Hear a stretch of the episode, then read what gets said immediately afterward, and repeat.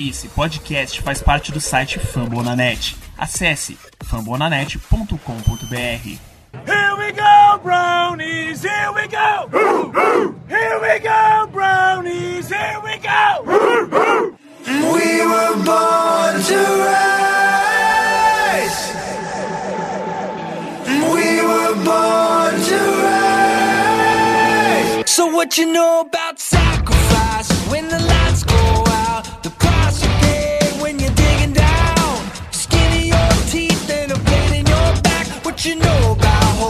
you know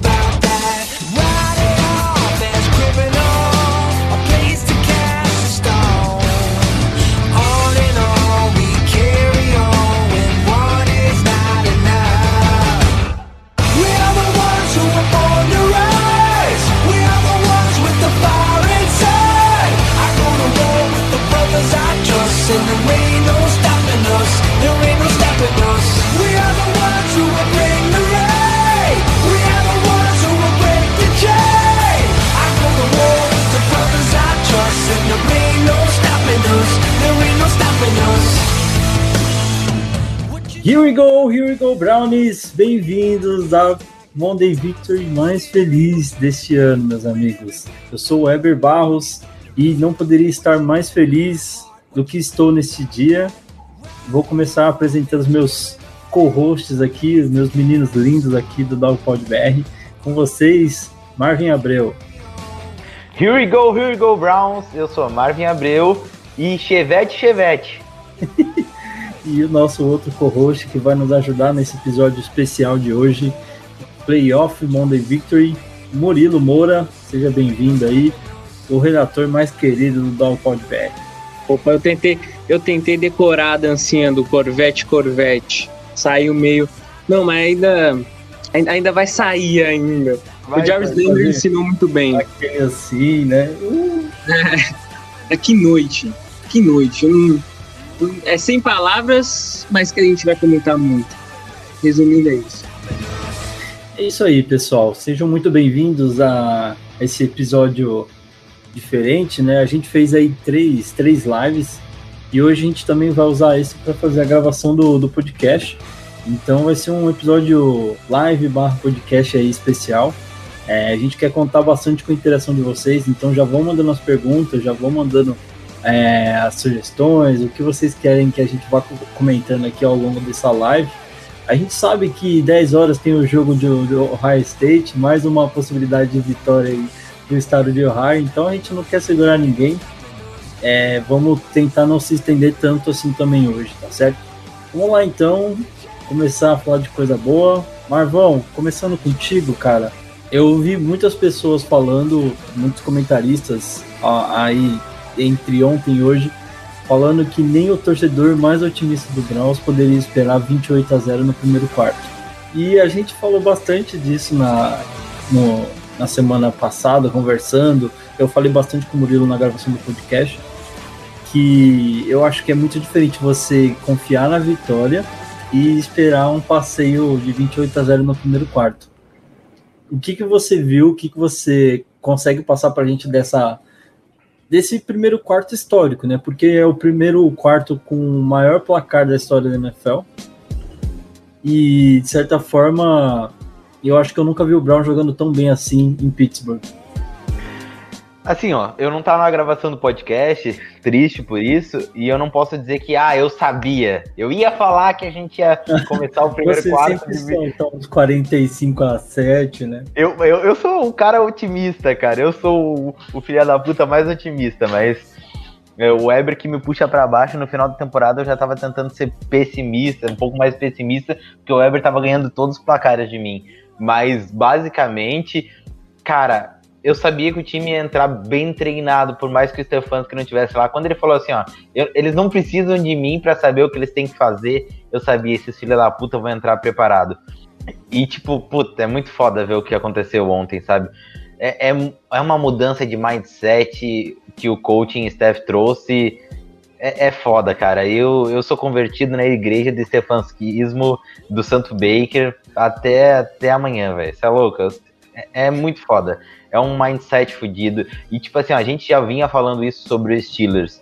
Os caras têm, são mau caráter pra caralho, mas eles têm essa, essa questão de superioridade e eles entraram com esse salto alto e tomaram muito no cu, velho. Bota, bota aí na gravação, Felipe. Corvette, Corvette, hop in motherfucking jet like that. Hit me like that, hit me down like that. They were like, why you all like that? Why you talk like that? Why you all like that? O Steelers tomou muito no cu, Felipe. Comemos Steelers com mostarda. Eu não quero começar assim, vai tomar Vai lá, Murilão, vai lá. Enquanto o Murilo dança pra vocês. Continua dançando, Murilo, pra gente ver você dançando. Enquanto você já fala. Aí, ó. Meu Deus do céu. Se não mandei. Eu não mandei, eu não mandei o convite da live pro Juju. Oh, meu Deus. Vou mandar pro Claypool também, né? Que agora tá virando mania os, os receivers do, do Steelers tirarem. O mais louco, o Claypool falou que não sabia o gosto da derrota, né, velho? Agora ele já deve estar até enjoado de perder. Murilão, manda pra gente aí. É, eu vou meio- no, meio, não, no mesmo caminho que o Marvão tava passando, né? Na pergunta que eu, que eu falei pro Marvin. É, 28 a 0 no primeiro quarto, recorde histórico aí da franquia. Talvez a vitória mais convincente que a gente viu do Browns em Pittsburgh, né? E quebrando aí uma série de tabus da Ou a primeira vitória que a gente viu do Browns em Eu acho que desde que eu comecei a torcer, pode-se dizer que sim.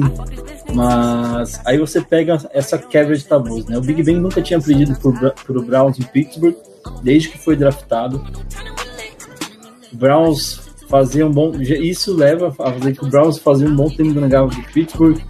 O Browns não ganhava um jogo de playoffs desde 1995, né? Se você. O último, a última vitória foi em 94. E Aí você tem também essa série de coisas diferentes que foram acontecendo ontem. Uma, o maior, um dos maiores placares que a gente teve é, na história dos playoffs, o maior placar da rodada e esse recorde que a gente comentou aí inicialmente, né? O placar mais alto feito aí 28 a 0 no primeiro quarto. O, o- rapidinho, o Markelli comentou.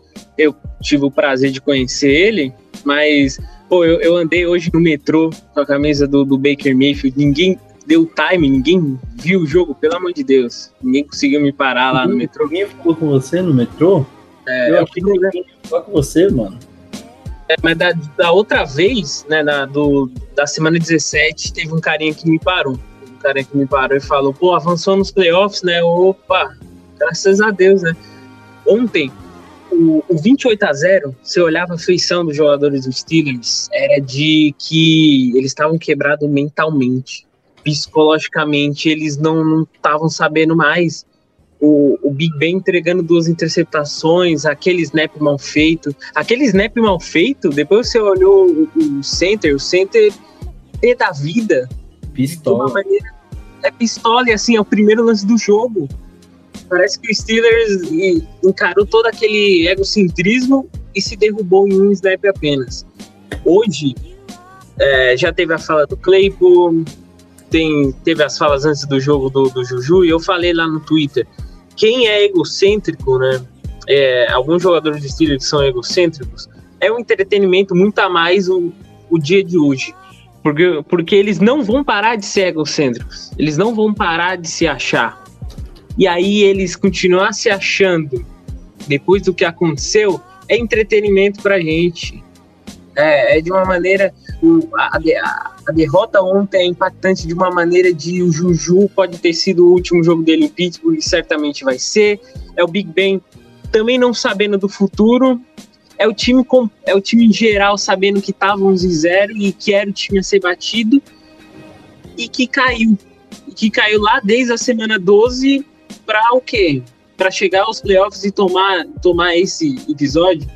Então, é, é psicologicamente, no geral, é uma derrota em campo e é uma derrota pro respeito, é uma derrota pro coração. É, e a O gente. gigante voltou, porra. Na, na arena do Cavs agora, na Rocket Morgan eh, Arena, eles acabaram de botar Corvette Corvette antes do jogo. Puta que pariu. Ah, o Kevin tá jogando hoje também? Eu sou um torcedor do Kevin meio fajuto. Desculpa aí, gente. É porque o Browns toma muito tempo da gente, velho. Esse é o foda. É, dá pra focar mais no Kevs quando não tem temporada, né? Então, aí eu tentar até acompanhar mais. Mas o que, que eu ia passar para vocês, né? A gente viu aí toda essa falação durante a semana. A gente teve a fala do Juju. Tava conversando com um amigo meu que é torcedor dos Steelers, um bom amigo assim. E ele é um cara que eu consigo tocar uma ideia, não é aquele torcedor babaca assim do, dos Steelers, né? E eu perguntei, perguntei para ele o que ele achava da, da fala do Juju. E ele colocou um ponto que eu vi algumas pessoas comentando, né? Que a, é claro que para quem quer ver a maldade na fala, não precisa de muito. Você vai ver e fala, mano, o cara tá menosprezando o Browns, o cara já colocou o gasolina na, no fogo, é isso que o Browns precisava, foi combustível e a gente viu no que deu. Mas vocês, de alguma forma, conseguiram ver ele falando. O que meu amigo falou assim: ah, é que ele tava meio que falando que a divisão é complicada, que o jogo contra o Browns é sempre difícil porque é um FC Norte, não sei o quê. Ou vocês acham que realmente foi para provocar? Bullshit! Óbvio que foi para provocar. Ah, Grey Faces, The Same Old Browns. Cara, isso é muita bullshit. Óbvio que foi para provocar e para menosprezar o, o, Browns. Em nenhum momento. Ele, ele putz, é só tu ver a, a, o, a, o semblante dele, de tipo assim, ó. Ele até disse assim, ó. Ah, eu tô feliz por, por enfrentar o Browns de novo. Óbvio, o Juju é um baita de um filho de uma puta, velho. Se fudeu e continuou porque ele ganhou aquele joguinho de merda e aí o. Não tem mais é que tomar no cu, velho. Isso é louco. Ainda, acho, que a gente, acho que a gente falou pouco. O Stefanski tá fazendo um serviço top. Porque se fosse com, com outro treinador. E, cara, vou dar um exemplo. Essa fala do Juju é basicamente aquela camiseta merda que o Fred Kitchens usou antes do jogo ano passado, velho. É menosprezar o adversário sem tu ter entrado em campo. Tem que Sim. se fuder, como o Fred Kitchens teve que se fuder, o Juju tem que se fuder. Foi um baita de um filho da puta. E Murilo, antes de passar a bola para você, a gente. Eu, eu, eu não me lembro de em anos passados a gente ter visto ao redor da liga é, tanto, tantas provocações assim em campo. Né? A gente pega aí durante a temporada, a gente teve aquele caso do Titans contra o Ravens, que eles foram lá no logo dos caras, agruparam, aí rolou toda aquela treta, que a gente demorou para entender o que estava acontecendo, e depois vieram os, o que tinha realmente acontecido, e aí ontem a gente viu o Ravens ganhando do Titans na casa do Titans, e depois indo lá no logo, a defesa comemorar. A gente teve aí o Browns é, passando por esse episódio com o Juju, agora a gente tem o Claypool tentando fazer alguma graça depois de estar eliminado. E eu acho que teve alguns outros casos que eu não estou conseguindo lembrar agora, mas é, o quanto você acha que essa provocação foi determinante para que o Browns conseguisse superar todas as adversidades que a gente viu durante a semana, né? Porque, como a gente falou no podcast, a gente fez a recapitulação da semana. Segunda-feira tava tudo lindo, maravilhoso. Terça-feira o mundo desabou, a gente perdeu o Stefanski, perdeu o Bitônio, perdeu o Rod, e aí ao longo da semana a gente achou que tinha perdido o Rony Harrison. Sexta, no sábado a gente descobriu que ele ia voltar. Foi uma semana muito louca. E, e, eu acho que quando saiu essa fala do Juju, o Browns conseguiu encontrar uma motivação além do que ele já tinha, de certa forma, de, do que a gente falou, de jogar pelo Vitone, jogar pelo Stefanski, né? É, então, de toda, de toda a motivação, acaba tendo a motivação de por, por, essas falas. É muito engraçado que tem torcedor que ainda tenta amenizar. Tem torcedor que fala que opa, profissionalismo. profissionalismo aqui, aqui. Bora. Fim de Juju. Profissionalismo que não se grava podcast comigo seco. E o tem, tem torcedor que ainda tenta minimizar. Tem torcedor que ainda fala que é só uma dança. Você acha que o Juju vai dançar por dançar? Você acha que o Juju vai dançar justamente na, naquele emblema do time adversário? Não, não é possível ser tão ingênuo assim. O, o, e, e, isso é, é, o perigoso de. A gente tem que provocar, tem que ser forte, tem que ter esse ego forte. Até pro nosso time só tem provocação que, que, que, chega no limite, e chega no limite de, ó, se der errado, a casa vai cair. O Juju chegou no limite, ele, E, e ele falou tudo aquilo e ele foi, foi levando combustível a mais, perdeu. E tá aí o resultado, não abre nem mais os comentários do Twitter pra gente nego, comentar. nego achava que a vitória tava certa, velho. É isso, o mais lindo, a coisa mais deliciosa de ganhar dos Steelers, a coisa mais deliciosa que eles acham que assim, ó, é só entrar em campo e vão ganhar da gente. E eles tomaram o cu, velho. Isso, cara, de verdade, vale mais que a vitória do Browns. A humilhação dos Steelers vale mais que a vitória do Browns. Eu fico mais feliz com ver o Steelers se fudendo do que o Browns ganhando. Nem, nem o Baltimore Ravens chegou ne- nesse nível e o, e o jogo do Monday Night, né, contra o Baltimore Ravens foi de um equilíbrio que, que mostrou isso. Os Steelers, e aí sobre a, a derrota em si, né? A derrota é tão impactante que hoje você vê o pós-jogo dos Steelers e eu tô vendo o pós-jogo do, do, do futuro dos Steelers. O cap, por mais da- do aumento né, automático que vai ter o cap esse ano, o cap tá ruim e, e precisa de muitos jogadores para renovação. O dead cap do, do Big Ben vai cair na casa de 41 milhões. 41 milhões. 41 milhões. Velho, é. Puta, é muita coisa, velho. Vai ser lindo. E a gente já viu até a notícia, os boatos que começam a ocorrer hoje, que o Pounce provavelmente vai se aposentar depois dessa É. temporada, né? Então é mais uma baixa aí.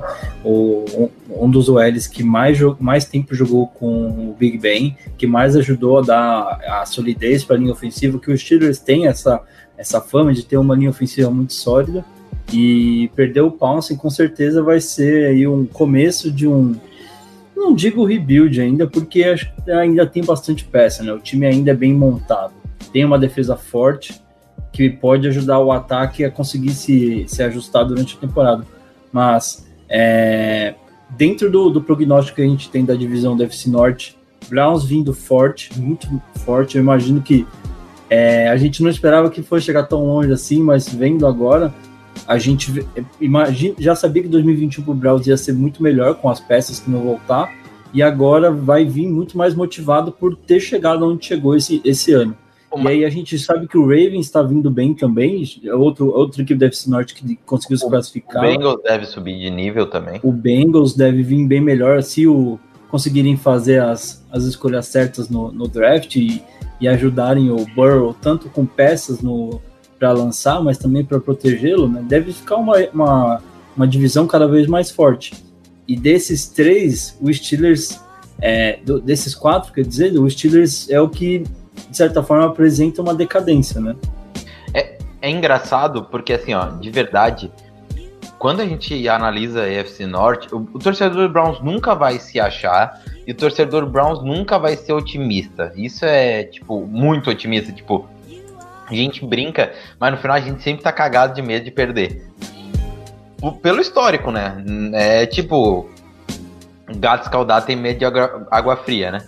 Então, torcedor do Browns nunca vai achar que vai ganhar ou que o time é o melhor. Mas tu vê o nosso elenco e vê os outros da FC, tu vê o. De verdade, o nosso quarterback é o melhor da FC e.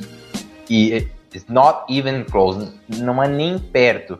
O Lamar Jackson, ele funciona contra defesas fracas, quem é a nossa, cara. Se pegar uma defesa forte, ele vai se ferrar muito. Óbvio, pegou o Titans, mas, tipo, não, não foi um jogo exímio. E, tipo assim, ó, o cara depende de uma corrida. De verdade, é, na minha opinião, aquilo não é jogo de quarterback. E eu acho que é meio que um cheat code que o Raven, Raven está usando. Uma hora não vai dar certo. E, tipo assim, ó, tu precisa ter um quarterback que lance e que faça diferente. E é, é foda, entendeu? Eu acredito que ó, hoje o nosso time é o que tem o melhor futuro. E a gente nem tá falando das sete picks que a gente tem para investir praticamente só em defesa, porque a gente é disparado o melhor ataque da FC.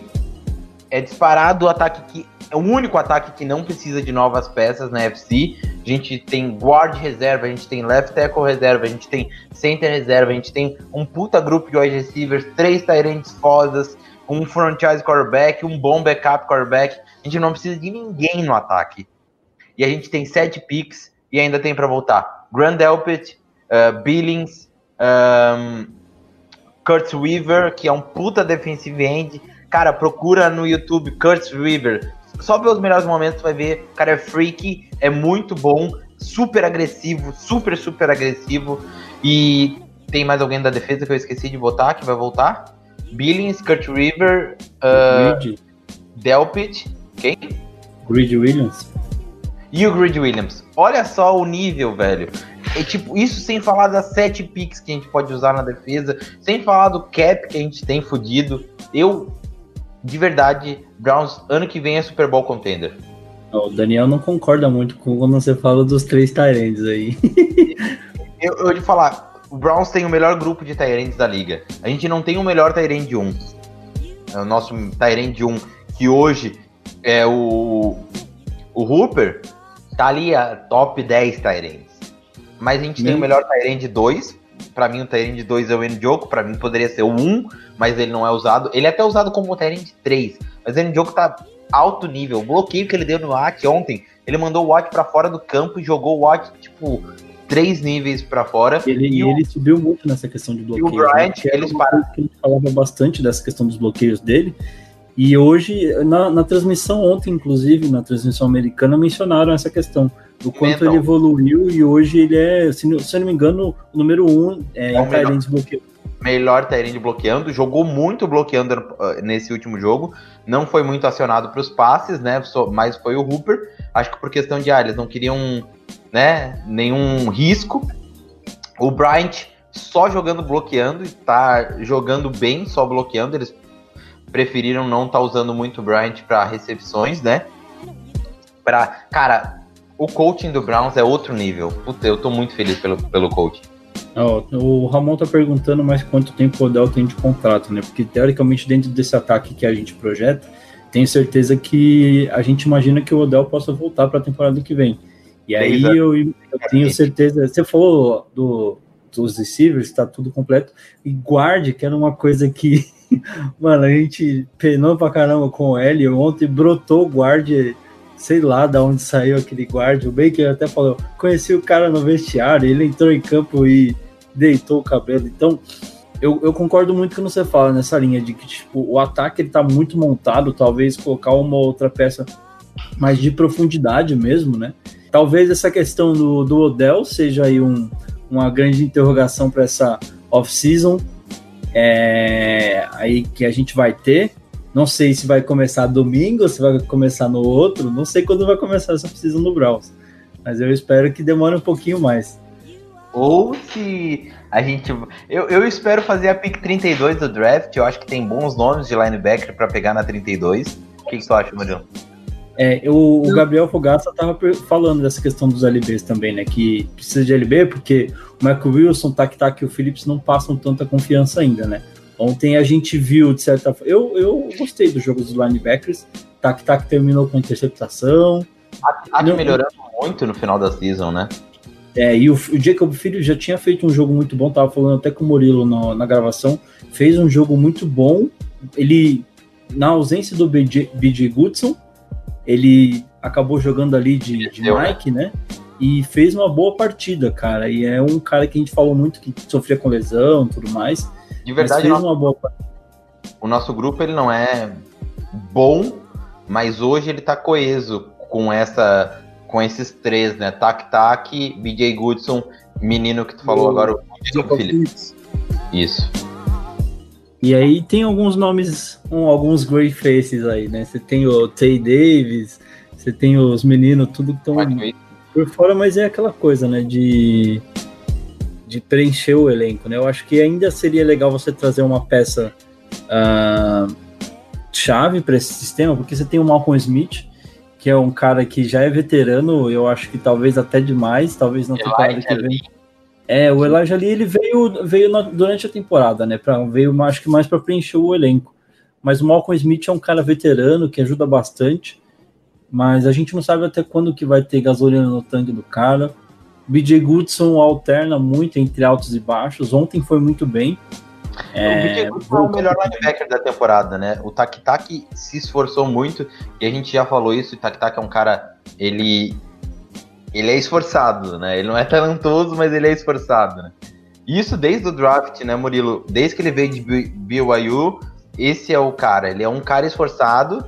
Ele comandava a defesa de BYU, mas no college é mais fácil de, de tu, principalmente no nível que o BYU jogava contra os adversários, mas é isso, é um cara esforçado, é um cara que vai estar tá lá, mas quando tu precisa de uma leitura um pouco melhor, ou quando tu precisa de. Até é engraçado ver ele com algumas interceptações essa temporada, né? Cada, cada um nessa defesa tem, tem um aspecto muito bom, né? O Tak-Tak esforçado fisicamente para dar teco, o BJ Goodson importante para a cobertura de passe, Ronnie Harrison muito importante para fazer blitz, para lotar aquele boxe. Então, cada um cada um nessa defesa tenta se ajudar do seu, do seu melhor aspecto.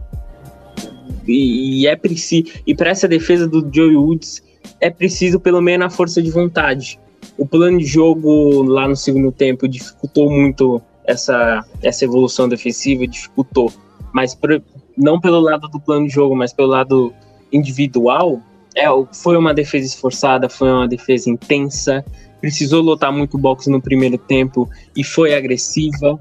Então, e a gente já tinha falado isso no podcast. Essa defesa vive problemas de lesão e vive problemas de nível em si. Mas é uma Acho... defesa agressiva, é uma defesa esforçada. Vai ser o primeiro jogo com a defesa completa, né? Só para dar um, um, um adendo ali, falaram que o, o, o Colin Coward é, uma, é o indivíduo, o maior indivíduo de um hater que ele já viu, é que ele não conheceu o Nayan. Grande é, Nayan, meu. Não conheceu é, o Nayan. Nayan agora tá apaixonado pelo Baker, que não consegue falar mal, faz tempo que o Baker não faz um jogo ruim é um ícone da comunidade do Browns. Eu ia bater nessa tecla do comentário do Leonardo Pomponetti. Acho que é assim o sobrenome, cara. Se não for, me perdoa, viu? Essa, essa coisa de dicção de sobrenomes aqui sempre me quebra. Mas ele fala da que a gente tem nove picks aí nove. no próximo draft. As e... sete normais, uma de segunda e uma de terceira, né? Isso se a gente pode até aprofundar um pouquinho mais. É uma polêmica é, a questão do Odell, a gente não sabe exatamente se o Browns vai mantê-lo, se o Browns vai trocá-lo. E nesse momento, assim, o meu coração pede que ele fique. Mas a gente sabe que o Odell pode ser uma peça de troca muito interessante. Até pensando em tentar trazer uma peça é, que possa ajudar a transformar a defesa, um, sei lá, vou falar um nome aleatório assim, mas eu não consigo ver talvez se seria interessante, até porque eu tava pensando no Patrick Peterson, por exemplo. Arizona J. tem. J. Watt.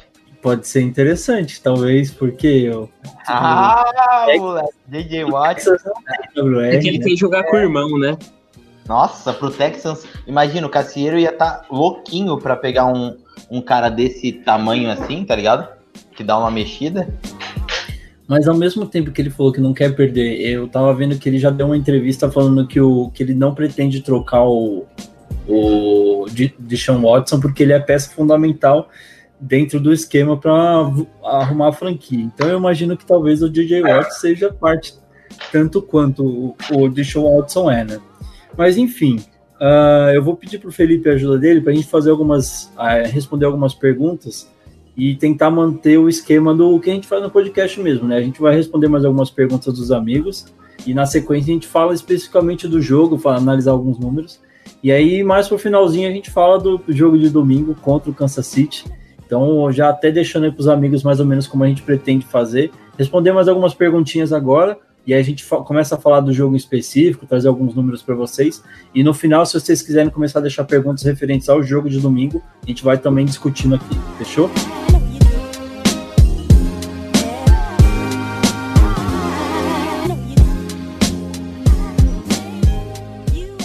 James Conner in the backfield on the right side of Big Ben. Motion by the tight end McDonald down the line, left to right. And the snap goes high over the head of Big Ben, all the way back to the two, to the one. And the Browns have it in the end zone. And they dive on the ball and recover it for a touchdown. Carl Joseph's got it in the end zone. A touchdown. Not a bad start. 6 nothing Browns. Marquise Bouncy just sailed the ball over the head of Big Ben, who looked at James Conner. They race back towards inside the five yard line. It went into the end zone. BJ Goodson and Carl Joseph were over there, and Joseph recovers it.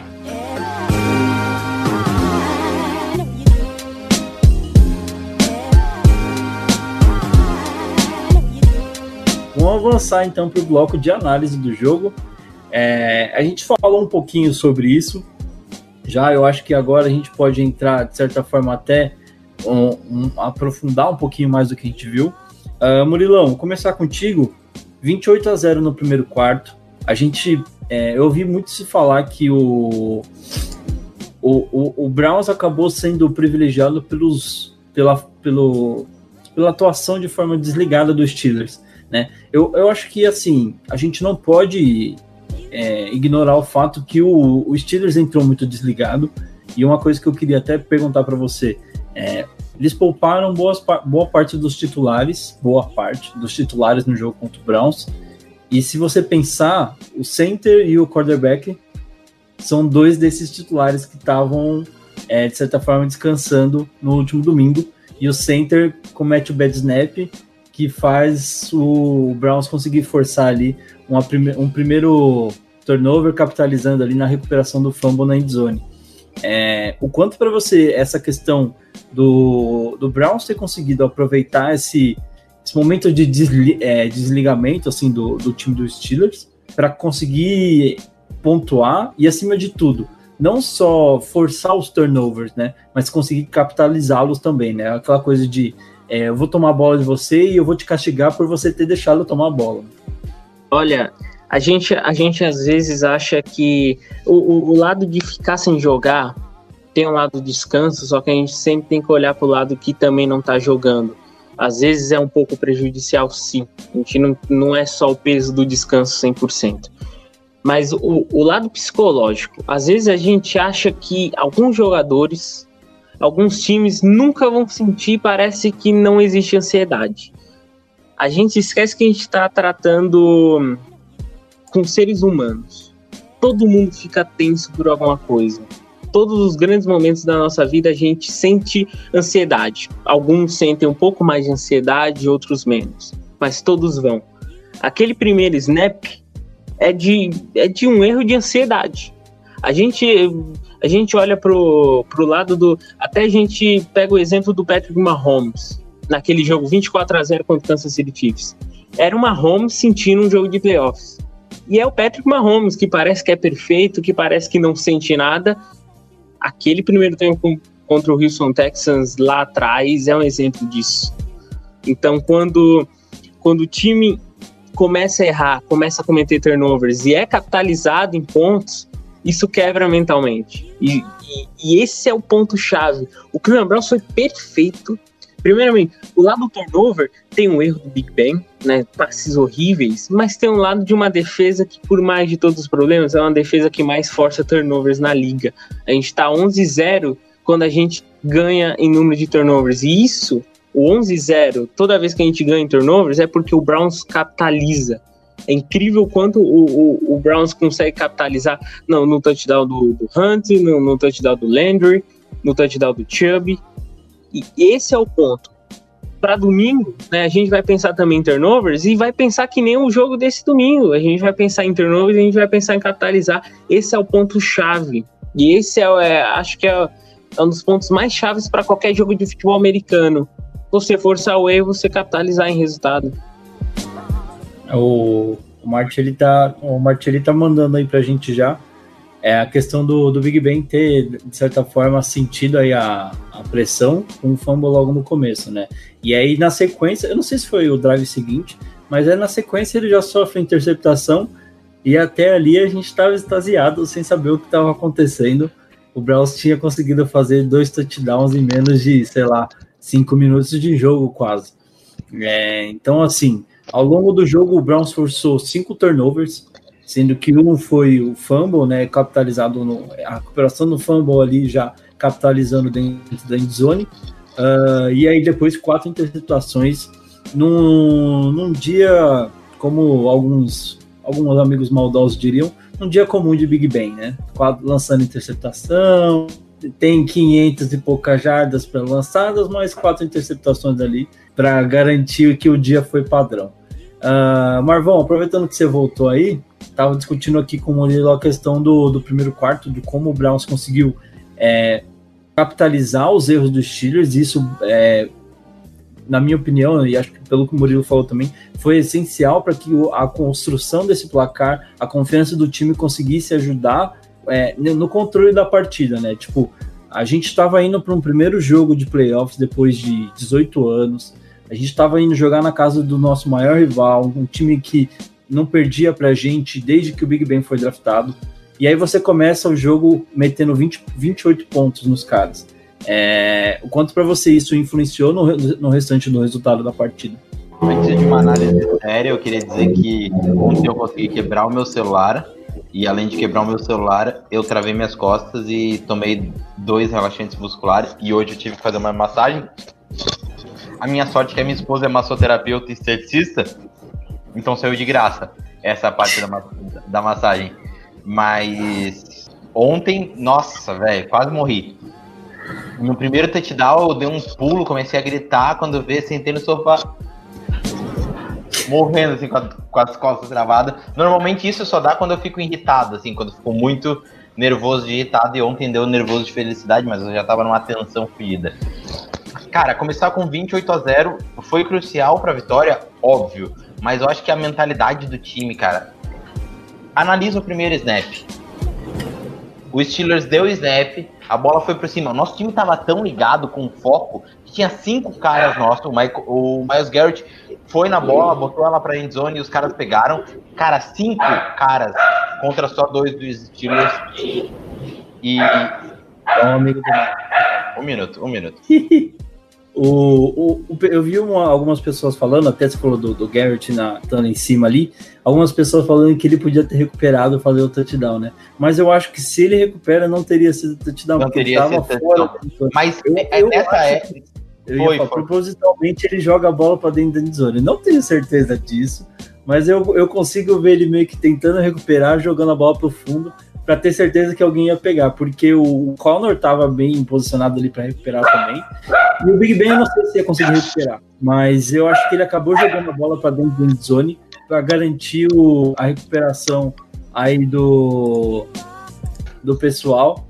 É, que veio ali na sequência, você tem o Carl Joseph, você tem é, pelo menos mais dois ou três defensores ali juntos. Então, isso é muito legal. Tu vê o Carl sair do safety para fazer esse touchdown e, e é o time tá muito ligado, né? Aí são as, as interceptações do MJ Stewart, apesar de um ou dois erros, ele foi espetacular ontem. Duas interceptações, passos bloqueados e. Porque, querendo ou não, o Steelers é um time que tem ótimos wide receivers e tem uma bola longa muito boa, então esses erros vão acontecer no geral, mas é, é muito legal ver o nível de ligado que a defesa tava. O ataque capitalizou todos os turnovers, viraram pontos no ataque, então cinco turnovers, cinco vezes que foi ponto, nenhuma delas o ataque deu punch após um turnover. Então isso é competência do ataque e, cara, foi um jogo muito bom, muito bom. Sobre o Steelers ter feito 30, o Browns ganhou 49 a 37, foi isso? 12 48 a 37. 48 a 37. Sobre o. Viu os meus resultados avacalhados? Eles nem sempre são. É que eu não participei do podcast, mas eles nem sempre são muito errados, né? Mas eu fiquei a temporada inteira falando a 48 a, a 37, 42 a, a 23, dessa vez certo. Mas se tu for analisar, o, o, o, todos esses pontos dos Steelers é porque o Browns foi com uma defesa preventiva, né? Afastou os safeties para não ganhar bola longa, porque o, o, intuito era deixar os Steelers ganhar o campo no meio do campo para fazer jogadas, cair, gastar timeout e ou ter no huddle e não tomar bola longa para não tomar o drive rápido. Então só teve basicamente um drive que foi muito rápido ali, um minuto e pouco, um minuto e 24, se eu não me engano. Mas, querendo ou não, é isso, sabe? É, é essa questão. O Browns uh, fez a defesa preventiva, vai tomar 500 jardas, mas vai ganhar o jogo. E, e no final das contas é o que importa, né? E aí, pra gente entrar nesse assunto da defesa, vou até pedir pro, pro Felipe colocar o comentário do Luca, não esse último que tava, mas ele falando do, do Joe Woods. E é um assunto polêmico que eu queria colocar aqui na mesa para vocês. Né? A gente falou muito ah, da defesa, que tá muito soft, que tá deixando os caras é, lançarem, ganhar o campo inteiro com um passe curto. Então, algumas coisas que eu queria pontuar aqui para vocês. o Browns nos últimos dois jogos contra os Steelers, é, o primeiro perdeu, baseado nisso que eu vou falar, e o segundo quase perdeu, baseado nisso. Eu, eu consigo ver o, Joe Woods entendendo que ele não ia conseguir parar os Steelers enquanto ele não usasse essa prevent que ele usou ontem. Ele teve dois jogos contra os Steelers, e nos dois jogos ele tentou manter a defesa padrão e o Steelers conseguiu se aproveitar usando o campo longo, usando passes longos em profundidade com os receivers que ele possui, o, o Deonta Johnson, o, o, Chase Claypool e também o Jujugo em alguns momentos, conseguindo fazer essas rotas explosivas e ganhando da nossa secundária na maioria das vezes que eles tentaram. Eu sustentei essa teoria algumas vezes, que a nossa secundária ela não é tão alta, e você pega o confronto, por exemplo, contra o Claypool, você tem uma, uma discrepância de altura muito alta. Né? Então, eu, eu acho que pela primeira vez no confronto contra os Steelers, a gente conseguiu ver um sistema que foi efetivo, pelo menos em alguma parte do jogo, em dar mais tempo para a defesa, dar alguma outra oportunidade para a defesa conseguir aparecer no jogo. Porque a gente sabia que os Steelers não iam conseguir correr bem, é, eles vieram ao longo da temporada com esse problema de corrida, então, beleza, vamos lá, a corrida a gente se vira para parar com o nosso front. Mas o nosso problema está sempre com passe longo. Isso não foi só contra o, o Steelers. A gente teve esse problema contra o Titans, a gente teve esse problema contra, acho que até o Cowboys lá no comecinho. Vários outros times conseguiram aproveitar dessa questão. E contra o Steelers, acho que o Joe Woods conseguiu entender. Falou, cara, se eu não colocar todo mundo no fundo, eu vou continuar tomando esse espaço. E eu até falei isso com o Murilo no podcast, não sei se ele lembra, de colocar a defesa para o fundo e deixar o jogo acontecer na frente. E a gente deixar tenta parar o da Tarend. Exatamente. Tipo, mano, deixa o jogo acontecer na nossa frente e a gente tenta parar. Mas não tentar, tipo, cuidar da frente e desproteger totalmente o fundo, que foi onde os caras deitaram e enrolaram nos outros jogos. E é, querendo ou não, é o que vai ter que ser feito contra o Kansas City. Né?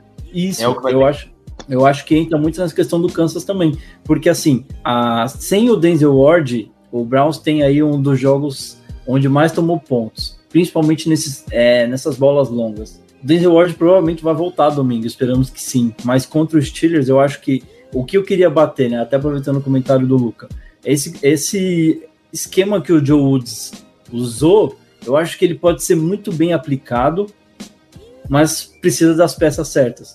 Eu acho, por exemplo, se o Denzel Ward tivesse jogado ontem, a gente teria conseguido aproveitar melhor esse esquema, teria uma defesa um pouco mais agressiva nessa questão do, de evitar passes mais. É, tantos passes quanto a gente tomou. E a gente tem que lembrar também que a gente enfrentou um QB que tem aí um dos melhores números de tempo soltando a bola é, o mais rápido possível, que é o Big Ben. Ele é muito bom em soltar a bola rápido. Então ele conseguiu, de certa forma, aproveitar todo esse campo que o Browns deu de forma curta e foi onde o Steelers foi avançando. Talvez ele, o Joe Woods poderia ter feito esse ajuste. Eu acredito que sim, e é a pergunta que eu faço para vocês agora.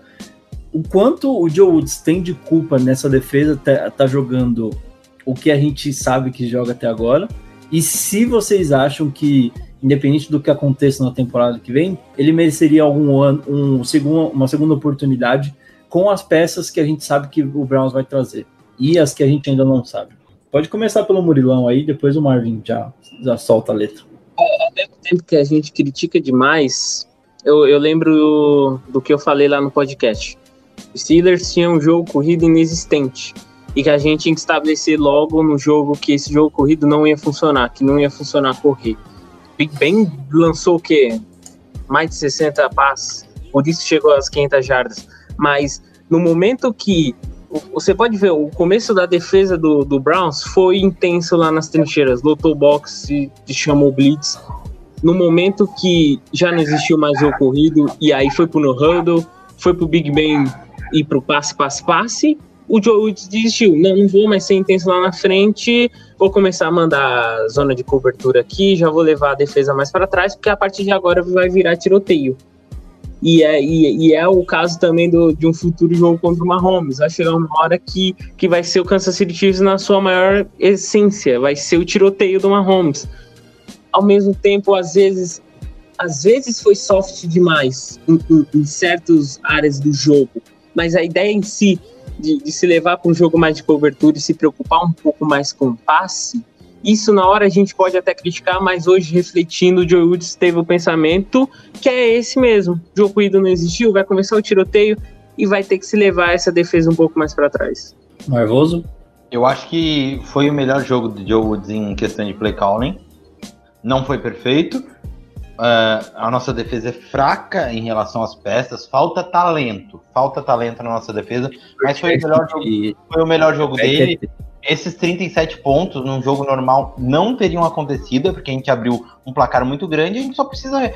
Cara, o, o Mike Prefer, Joe Woods e, e quem tava lá seguiu a linha de raciocínio do Stefanski e que todo torcedor do Browns tem dificuldade de entender no momento que é a gente está na frente do placar, a gente só precisa ficar na frente do placar, a gente não precisa ganhar por 60 pontos de diferença.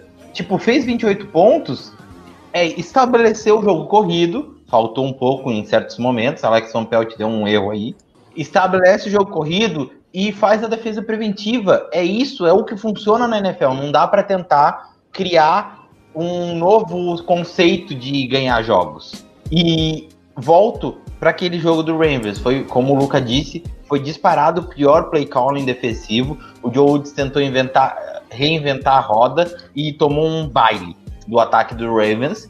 E a gente perdeu esse jogo só por causa do Joe Woods. Ele é o único, nem o Sanderro e as imbecilidades da defesa individuais. O Joe Woods perdeu o jogo contra o Ravens. E parece que ele aprendeu e ele precisa entender que quando a gente for enfrentar o Patrick Mahomes semana que vem, a gente vai falar um pouco mais sobre isso, ele tem que dizer assim, ó, quatro jogadores vão cuidar, quatro, quatro filha da putas vão cuidar do jogo corrido do Chiefs que não funciona, Clyde Edwards, Hilaire e aquele running back, aquele running back que era de Steelers, como é, é o nome?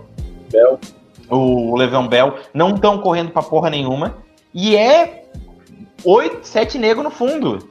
Essa é a questão. Não, não existe a linebackers cobrindo os Tyrands e quatro, quatro pessoas cobrindo o fundo.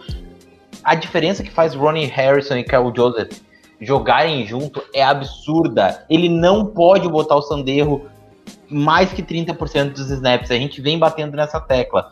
É, é muito absurda a segurança que dá quando o Ronnie Harrison e o Cal Joseph estão em campo. E isso daí força um turnovers, uh, melhora a cobertura. É absurdo, é absurdo mesmo. É muito, é muito grande. É uma disparidade enorme quando o Ronnie Harrison e Cal Joseph estão jogando juntos. E aí tu bota um pouco do, do Sandero, tu bota um pouco do Red Wine, que fez interceptação ontem, né?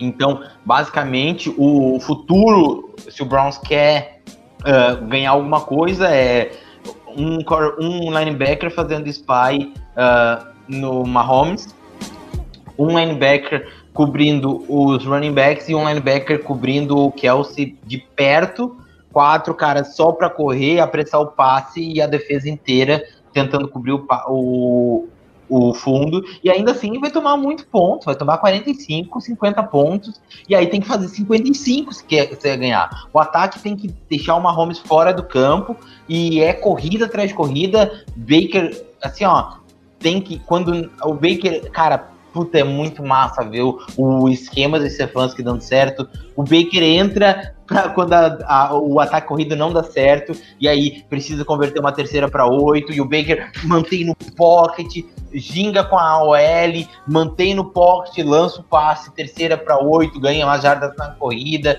sabe, analisa bem o fundo, vê todos os, os, os recebedores, progressão, progressão de, de rotas, Cara, que lindo esse ataque. Eu, eu estou apaixonado pelo Stefancismo, pelo nosso ataque, pelo Baker Mayfield e pelo que a gente pode fazer. E eu acredito, eu acredito piamente numa vitória contra o Kansas City. Eu realmente acredito. Pode perder? Vai perder, pode ser. Mas eu acredito piamente numa vitória contra o Kansas City. Como rapidinho, o Felipe lembrou do Oklahoma contra a Texas Tech, que foi um tiroteio. E às vezes times de NFL têm defesa de Big 12.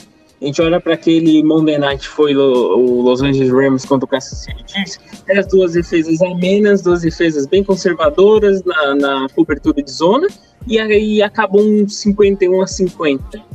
E aí, existe de, defesas na NFL que, que que fluem desse jeito e a gente tem que entender. A gente tem que entender o lado até físico do negócio. A gente não vai ser intenso nas trincheiras toda hora. Quando a defesa cansa, automaticamente o coordenador defensivo vai chamar um pouco mais de zona coverage. O, até aproveitando o gancho do, do Marvin e começou a falar do ataque, eu queria aproveitar para a gente falar um pouquinho mais do ataque antes da gente passar para o nosso último bloco aí, falar do Kansas. Fala aí, Marlon. Só um detalhe, é, vamos falar do Kansas já. Então eu vou deixar tu terminar que eu ia falar do Kansas. Um, É, um mismatch que a gente tem sobre eles. Que é Segura muito a bom. onda dos blocos certo. Por favor, me ajuda. Por Vamos lá. favor, por favor. Só quero dizer uma coisa, só então a gente vai passar para o bloco do Kansas. Quero dar uma última análise. ah, Não, a jogo. gente, eu ia falar um pouquinho do ataque antes e aí a gente passa para Kansas. Que Eu Beleza. queria falar exatamente dessa atuação é, especial do ataque ontem, que em parceria com a defesa, é, basicamente a defesa ia, pegava a bola, vai lá, ataque, pontua para mim, por favor. E isso aconteceu por pelo menos três vezes aí, a gente no primeiro quarto, tá falando ah, o TD do Landry, depois a gente teve. ah, Dois TDs do Olha, Hunt. é, dos dois TDs do Hunt. E que jogo do Hunt ontem também, né? A gente fala tanto do Chubb, a gente fala o tanto que esse cara é especial, mas o Hunt, quando quer decidir, a gente falou até no, no, último, no último episódio que ele é um dos running backs mais utilizados no último quarto. Mas ontem ele foi um dos mais utilizados no primeiro quarto, logo de cara. E toda vez que encostou na bola, de alguma forma, ajudou a decidir o jogo né? E os dois CDs deles são, de certa forma, muito similares. Você vê é, um mar do, do Steelers fechando e a gente não conseguia, pelo menos eu falei, nah, já era, vai morrer a corrida. Aí a OL brota, faz um milagre, abre um buraquinho e o Hunt consegue aproveitar esses pequenos buracos e fazer entrar na endzone da, daquela forma como ele estava fazendo, né? Então, eu posso pode, pode. Desculpa, Eber, mas é só um detalhe, cara. É absurdo o nível de performance do Way Teller no segundo nível. Não existe nenhum OL, nenhum, nenhum OL. A gente tem que falar isso. A gente tem que dar nível para os nossos jogadores, porque ninguém fala. Não existe nenhum OL que bloqueia no segundo nível como o Way Teller. Eu nunca vi um OL bloquear no segundo nível, nem de Thomas, N- nem um guarde principalmente nenhum guarde que bloqueia no segundo nível, no nível que tá o Way Teller. Toda jogada tu vê o Way Teller carregando alguém pra dentro da endzone, velho. É absurdo. É absurdo. O cara é uma máquina de bloqueios fenomenal. No segundo nível, é absurdo o trabalho que o Way Teller faz. E o Bitônio não jogou nesse jogo, mas melhorou muito nos bloqueios do segundo nível. Bill Callahan é um monstro sagrado da história do futebol americano. A gente falou a maior adição. Lembra, Eber? Lembra o podcast sobre o staff que a gente fez? Bill Callahan é a maior adição desse ano em coaching staff. É um fucking foda absurdo o L coach. Ele é absurdo. O nível que a nossa OL vem jogando é absurda. E o Way Teller é um monstro sagrado do futebol. É isso. E eu Esse acho que é até para comprovar isso que você está falando, vou até pedir a opinião do Murilo. O L ontem tinha pelo menos é, um desfalque, certo? Que era o Vitônio. Foi substituído pelo Michael Dunn, que já tinha sido contratado pelo Brown, saiu no practice squad, foi dispensado, voltou. E aí ficou aquela questão, né? Tipo, ó, puxa, e agora? Como é que vai ser a atuação desse cara? Se ele vai conseguir é, responder à altura? Enquanto jogou antes da lesão dele, mano, jogou muito bem, atuou muito bem, mas aí ele machuca. E aí a gente fica, mano, quem é que vai entrar, velho? Eu não sei se a lesão do, do Conklin foi antes da dele ou se foi depois. Eu acho que foi depois. Foi antes? Foi antes. E aí você vê o Lan machucando, o, o Lan entrando no lugar do Conklin, e a gente fala, putz, mano, mas o Lan, velho, e agora? E todos os jogadores que entraram, inclusive o. Eu não lembro o nome do cara que É o Blake Hens. Esse mesmo. O cara entrou, o Baker falou, tipo, mano, eu conheci o cara no vestiário, velho. Depois do jogo. Depois do jogo. E, tipo, todos que entraram não comprometeram o, o nível da OL. E é esse, esse o que eu queria passar para você, Murilo. O Bill Callahan é esse cara que o, o Marvin até trouxe aqui, o quanto ele tem ajudado essa OL do Browns a manter um padrão. Essa identidade que o Browns criou. Parece que o cara chega no Browns, recebe o livrinho, meu amigo, ó, é isso aqui que você precisa fazer. E aí o cara tira algumas horas, porque se a gente pegar pelo que o Lens fez, ele teve algumas horas, talvez, ali, para entender o que, que ele ia precisar fazer.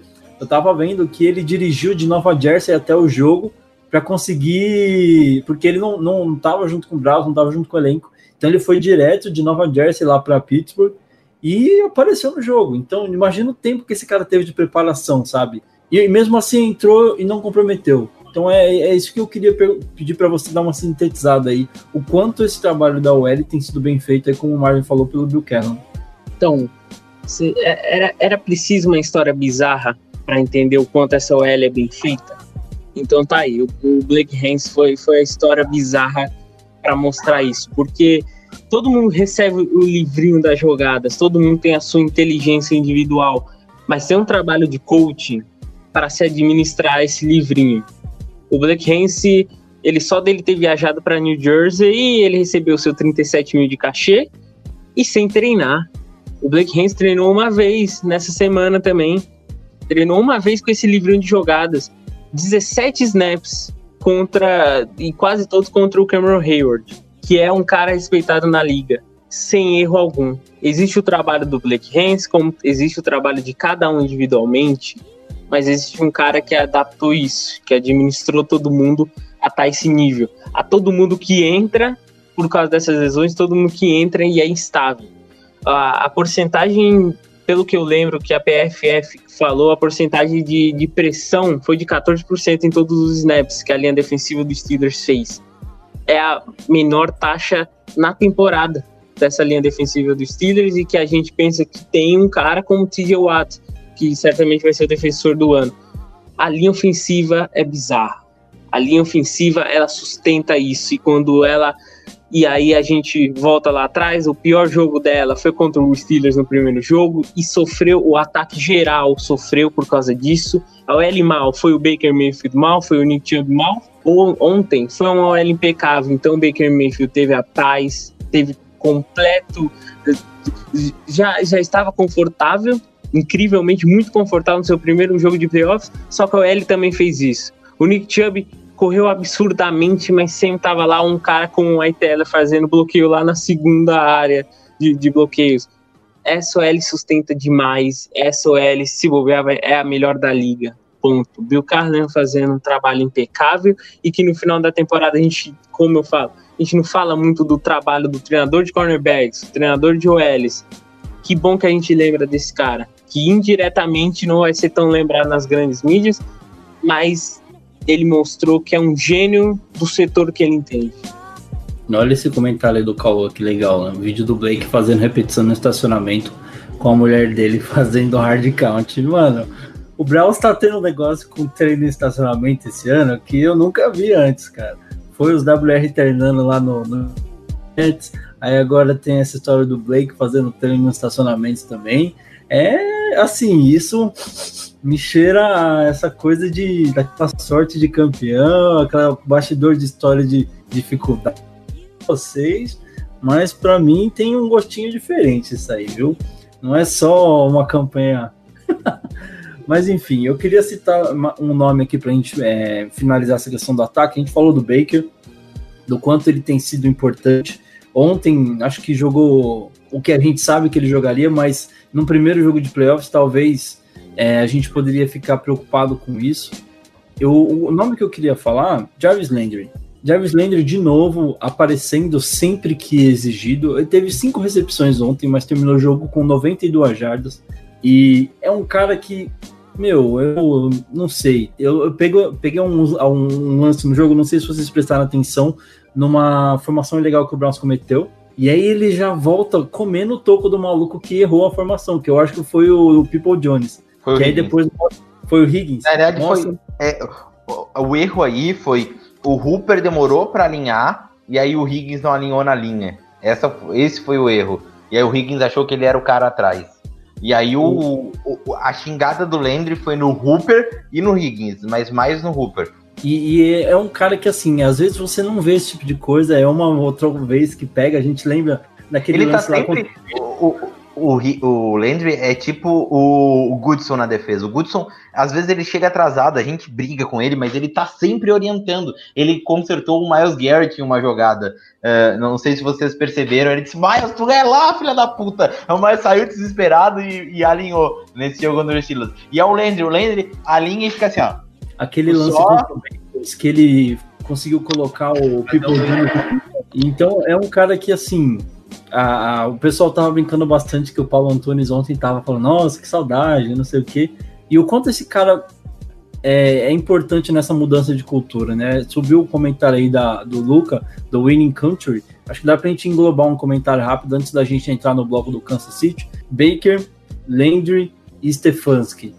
Pra mim são caras assim que dá pra gente falar. É claro, não, não vamos entrar no mérito também do, do Andrew Barry, do Depodesta, que aí a gente vai perder uma boa, um bom tempo de live aqui ainda. Mas eu queria falar em cima desses três nomes que pra mim, mesmo é, um deles não estando lá, estando lá no seu porão, no seu sofá, sofrendo como todos nós ontem, é, conseguiu dar um, um banho aí nos Steelers. Eu tô falando do Stefanski, é claro. E aí a gente tem os dois caras que estavam em campo, que é o Landry e o Baker, conseguiram tão com uma sintonia muito legal, talvez uma sintonia que a gente desejasse que tivesse também com o Odell, mas ainda não tem. Ah, mas enquanto a gente tivesse sintonia do, do Landry com o Baker, sempre se procurando em momentos decisivos, e a gente tendo essa certeza que o Landry é um cara que vai conquistar aquela primeira descida que a gente precisa, vai aparecer no momento para marcar um touchdown é, decisivo, como foi ontem. Eu queria que vocês discorressem assim sobre esses três nomes que a gente falou. Stefanski não precisa nem falar tanto, acho que tô, todo mundo cansado de chover nesse molhado. E mas é mais em cima do Baker e do Landry. E queria ouvir vocês um pouquinho sobre isso. O Landry, que, por mais dos jogos que ele menos teve recepção, ele tem recepções no último período, ele tem recepções importantes no segundo tempo. E ele culturalmente foi um cara, ele mesmo digitou hoje um, um, um tweet muito grande, né? Falando sobre o quanto ele, ele tentou, durante toda a carreira, colocar todos os jogadores à evolução, a ajudar todo mundo a se ajudar, a, a tentar transformar a torcida né, no, no, num poço de, de, de esperança. Hoje o Landry tem a cara do que é Cleveland, do que é tá numa evolução constante, um cara que virou naturalmente um líder. Ele não chegou para ser o líder, para ser o recebedor número um, indiretamente ele conseguiu isso. Sobre o Baker, é bizarro o quanto ele estava confortável, o quanto ele estava tranquilo no seu primeiro jogo de playoffs. O plano de jogo foi muito bem feito, de passes rápidos para ele começar a sentir o jogo, para ele fluir, e ao longo do tempo ele soltar o braço. Então sempre foi é, um ataque vertical, um ataque curto e às vezes usar da ousadia dele. Mas é incrível como ele estava confortável. É, é, incrível como. E, e aí ele, ele já tá lá escrito que ele foi o cara que levou. O quarterback que levou o Cleveland para os playoffs, o quarterback que venceu nos playoffs ele já tá escrito na história, ele já tem já a confiança de todo mundo. Quem não tem, não entendeu o que aconteceu aqui. Então é incrível. É, é incrível como ele no, numa pós-temporada tava desse jeito. Ele fluiu tão bem. E o Stefanski, espero que o porão dele esteja tudo bem. Eu acho que em alguns erros ele deve ter destruído o porão, mas eu gostei da decisão dele de assistir o jogo sozinho e tal, ó, família, pode ficar ali em cima, vai ser eu. Eles. Ele já falou na entrevista de hoje que ele não quer mais isso. Ele falou que foi bem legal. Foi a última vez, né? Ele falou. É, a última vez. Espero que tenha sido a última vez. Mas sobre o Landry, só dando o que o Murilo falou, perfeito. O que o Murilo falou sobre o Landry é perfeito. Gente, o que o Murilo falou. Tá querendo colaborar. Puta que pariu, um minutinho. O ao vivo, o ao vivo é complicado, né? O ao vivo, ele. Ele Vai tomar, vai. Tirar, tirar, né? Vai ter um Mas trabalho. eu, eu tava Felipe vai ter um pensando. trabalho fodido. Só pra terminar o raciocínio, o que o Murilo falou é perfeito sobre o Landry. O Landry tem a cara de Cleveland e o Browns tem a cara do Landry. Essa, esse é o complemento. O, o Felipe até citou aqui o, o- no- nos, nos bastidores de 2018, quando o Landry tá chamando os WR na chincha, falando que eles não estavam treinando muito, e aí que saiu do It's Contagious, bro. contagious, bro. Então é. E ainda tem o lance do, do ano todo que foi, acho que foi ano passado ou foi 2018 que ele fala do Blessing, Blessing. Blessing. É é, é um cara que todos os anos, assim, de certa forma, ele se mostra, aparece com essa questão de líder mesmo, né? Não sei se vocês. Essa It's Contagious é o mesmo nível do. aquele point guard do Philadelphia falando It's about privacy. O, aquele ícone, velho. Me esqueci o nome do cara. Vocês sabem quem é. Ele fala, essa frase ficou muito famosa. It's about privacy. É o, mais ou menos o It's contagious. A gente, porra, ele fala isso é sobre treinar o quanto tu dá duro e é o contagious é basicamente isso. O Landry fala naquele discurso, eu acho que a parte o contagious ficou ah, enfatizado, mas a parte mais foda pra mim ele disse assim, ó, se você não tá com o osso fudido ou sem condição de estar no campo, tu tem que estar na porra do campo. Ele fala basicamente Allen Iverson, exatamente. Obrigado, Lucas. Ele, ele fala assim, ó, se você não tá muito machucado, tu tem que estar na base do na, no campo treinando e dando o teu melhor. E aí o o, o, o Iverson fala, we talking about practice. Eu falei, isso é sobre treinamento, mas ele fala, nós estamos falando sobre practice. Mas é, tipo, tão grande o discurso e, e memorável quanto. E, e você falou dessa questão aí de se você não tá se- sem a perna, se você não tá ferrado mesmo pra- a ponto de treinar, é o que ele faz, né? Ele li- lidera esse, essa questão, por exemplo, porque ele tem um jogo só que ele perdeu em toda a carreira dele como profissional, que foi quando ele ficou por fora jogo por causa do Covid, por conta do Covid. Tirando isso, jogou com costela ferrada, jogou com lesão no braço, acho no provavelmente ele jogaria, né? Ele jogaria se não fosse uma coisa contagiosa. Se a liga É, não fosse provavelmente. É porque it's contagious, então aí não deixaram ele jogar. Puta que pariu, que ótima piada. Caralho. Bom, pessoal, pra gente avançar Nossa, então pro nosso último bloco, começar Ah, a falar de domingo contra o Kansas City. Amigão, é, você que tá aí acompanhando a gente, pode mandar sua pergunta aí no chat, pra gente interagir um pouquinho, as dúvidas que você tem em relação ao jogo Felipe, domingo. mentira que eu já vou. Vamos, vamos tentar ir discutindo sobre isso.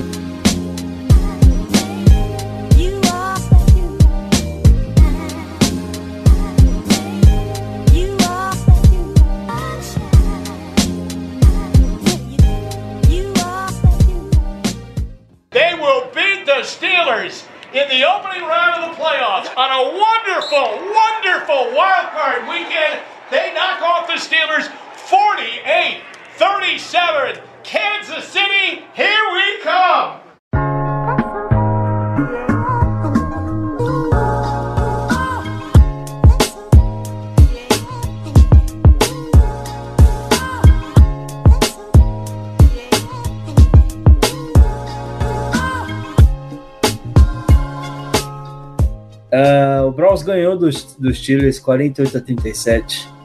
Agora volta toda a sua atenção para Kansas City. A viaja, viaja até Kansas já, eh, provavelmente no, no sábado. Não sei exatamente como que vai ser a programação, a gente ainda não tem nenhuma informação, mas é, notícias boas já, né? A gente sabe que pelo menos até quinta-feira a gente deve ter a volta de todos os, os titulares e ausências que a gente teve, né? O Stefanski falou que provavelmente ele deve voltar lá pela quinta-feira, ser liberado. O Denzel Ward deve ser liberado aí já nesses primeiros dias da semana. Bitônio já deve ser liberado com certeza aí também nesses primeiros dias. É, quanto para o Browns é importante ter todos esses retornos a ponto de eles conseguirem voltar e conseguirem realizar uma semana cheia de treinos, né? A gente espera que não tenha mais nenhum percalço, que a gente não tenha mais nenhum tipo de problema em relação a testes positivos, que a gente consiga ter uma semana de treino decente, para que o time consiga pegar esses pequenos erros, pequenos ou grandes erros que a gente teve contra os Steelers e corrigir, porque como o Marvin já falou lá atrás, é, provavelmente a gente vai ter mais do mesmo desse esquema, mas ele precisa ser aprimorado para conseguir de certa forma, não digo parar, mas de certa forma é, diminuir o ímpeto desse ataque do, do Kansas, que é o grande o, o grande X dessa questão, né? A gente não, a gente sabe que parar o Mahomes é uma coisa muito difícil, mas a gente pode tentar é, deixar ele fora do campo, a gente pode tentar é, de, certa forma parar um ou outro drive e aí o ataque entraria de certa forma fazendo o que a gente tem visto ele fazer, né? Os, os maiores atletas da história do esporte E aí eu puxo até para um, uma frase do, do The Last Dance. O Jordan não dá para ser parado. O Jordan dá para ser amenizado. O, o, o Pistons daquela época foi na base da pancada, né? Gente- E aí já foi a O forma é que ele foi não pode bater, né? É. Então, não vai dar pra parar o Patrick Mahomes, ponto. Mas a gente tem como amenizar. E agora já puxando para esse lado do plano de jogo, como vai ser muito parecido para como foi contra os Steelers, com uma preocupação a mais no campo externo, uma preocupação a mais em marcação em zona. Por quê? Porque não se pode mandar blitz contra Kansas City. Não se pode mandar blitz. O, a gente teve, teve análise do pessoal já falando, ah, se o Steelers passar, o Steelers foi, era um dos times da liga que mais mandava blitz, e o confronto direto não ia impactar. Então, é, é era, era uma mensagem para os Steelers, e era uma mensagem para qualquer um que fosse emprestar, fosse enfrentar o Kansas City Chiefs. O, o Mahomes, ele queima blitz fácil. Mandar blitz contra o Mahomes é uma, é um uma bomba relógio para você vai ser a DL com seus três, quatro jogadores e ponto. Além de linebackers, não vai estar tão preocupado ali no box, vai estar preocupado com a cobertura de passe. Então vai ser muito parecido contra esse jogo contra o Pittsburgh Steelers, já para o fluido do, do final do primeiro para o segundo tempo. Não, não vai ser intenso nas trincheiras e vai, vai na base do, do arrancar turnovers. Vai, é, é muito importante arrancar turnovers e capitalizar isso para todos os jogos, mas tem jogos que, e principalmente agora em playoffs, essa é a grande narrativa. Essa defesa vai ter que forçar o Mahomes errar, porque o Mahomes vai fluir, mas alguma hora pode entregar alguma interceptação, estabilizar esse jogo terrestre, ponto. E, e pro lado do, do treinar em si, a gente espera muito que tenha treinamento, porque o Kansas City está parado, só que é o descanso não como foi o nosso descanso. O nosso descanso só foi descanso, não foi agindo em campo. O Kansas City não. O, o, o Chiefs ele tá descansando e isso também é uma base também. Enquanto a gente tava se matando ontem, Kansas City tava assistindo em casa de boa. Só que eles estão descansando, treinando, eles estão fluindo, eles estão dentro de campo.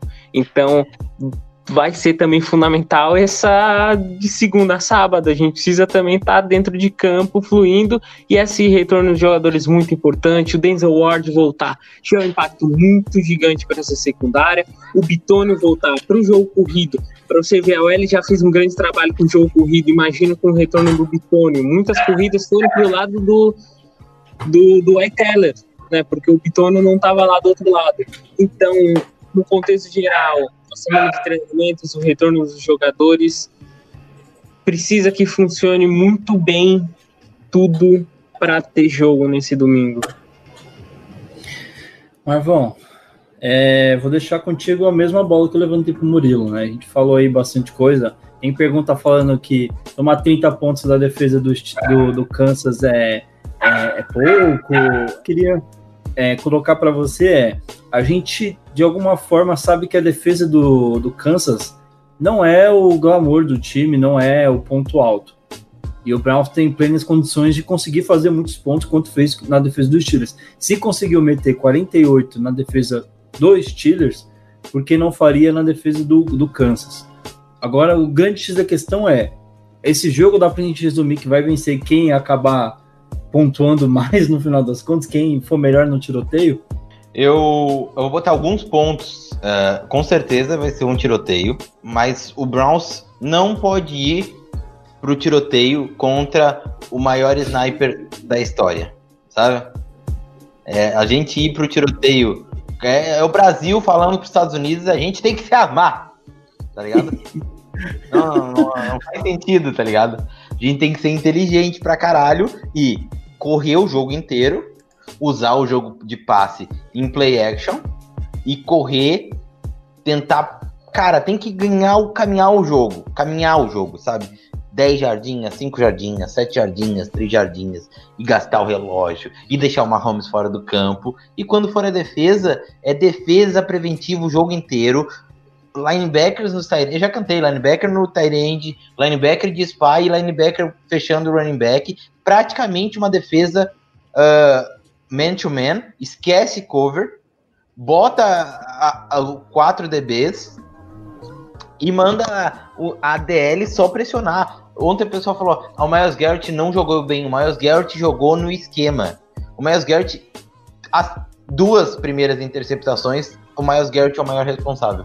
Porque ele apressou o Big Ben de uma forma que o cara teve que lançar com o braço assim, ó, pra trás. A diferença é que o Mahomes, óbvio, é mais móvel que o Big Ben. Mas o Mahomes não traz aquele coeficiente que o Josh Allen e o Lamar Jackson trazem, que é um cara que vai viu um espaço e vai correr. O Mahomes se bota muito em proteção, não, ele não quer levar o jogo nas costas. Então ele disse: "Ah, tipo, o Mahomes aceita mais sec, o Mahomes não não não não tenta é foda, né? Mas latido em, eu já disse isso pra vocês.